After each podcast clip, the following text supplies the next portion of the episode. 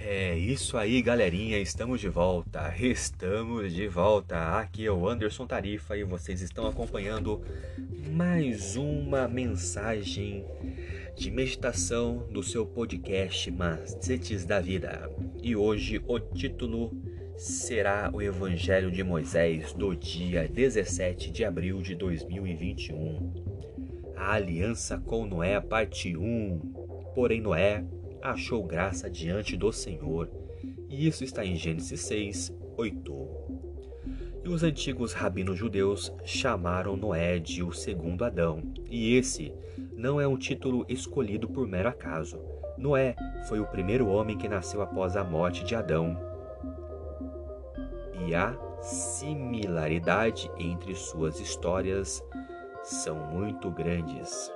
A Bíblia destaca a princípio três descendentes de ambos: Abel, Caim e Sete, no caso de Adão, e Sem e Cã e Jafé, no caso de Noé.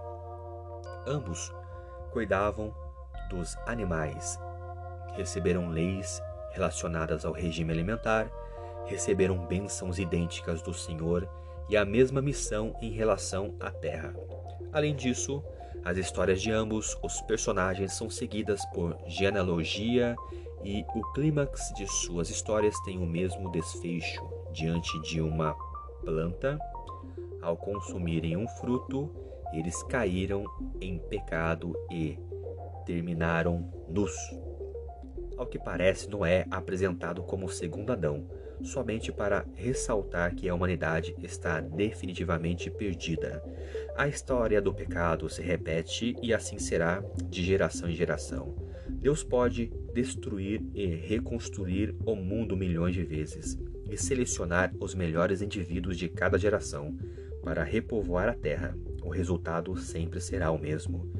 Nenhum processo de seleção neste mundo guia a evolução moral. Ao contrário, Adão iniciou uma raça de transgressores, e o homem mais justo após ele foi um senhor embriagado que se pôs ao ridículo.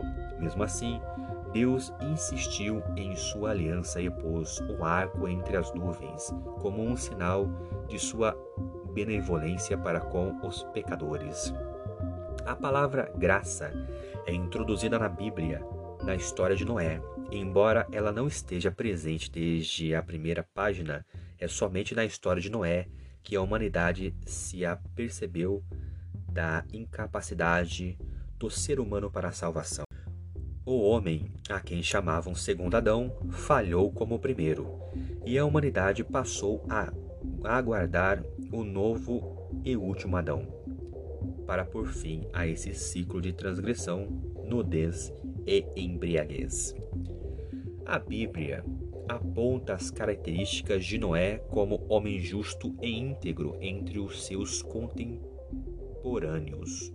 Noé andava com Deus. Mesmo assim, o critério de escolha por parte do Senhor é a graça. O que isso nos ensina acerca da base da aliança de Deus? Porque você acha que Deus escolheu Noé mesmo sabendo que ele teria um fim trágico idêntico ao de Adão? Isso lhe traz algum tipo de esperança? E por quê.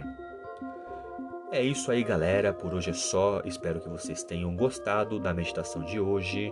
Continue acompanhando os próximos episódios do nosso podcast Macetes da Vida. Eu sou o Anderson Tarifa. Estamos juntos. Valeu!